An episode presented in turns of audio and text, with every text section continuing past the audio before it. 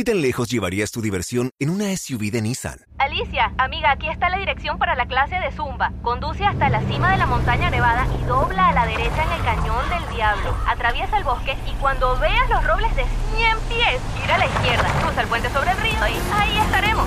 En una SUV Nissan disponible con all-wheel drive, la diversión no tiene límites. Intelligent All-Wheel y Four-Wheel Drive son funciones disponibles y no pueden prevenir colisiones o dar una mejor tracción en todas las condiciones. Siempre monitoree las condiciones de tráfico y del clima. El vicepresidente Angelino Garzón exigió hoy respuestas inmediatas al asesor de la campaña santista JJ Rendón sobre el dinero que habría recibido a cambio de mediar entre el gobierno y un grupo de capos de narcotráfico. Catalina Ortiz. Si el asesor venezolano JJ Rendón no es empleado del gobierno, entonces debe dar explicaciones públicas sobre sus reuniones con capos del narcotráfico colombiano.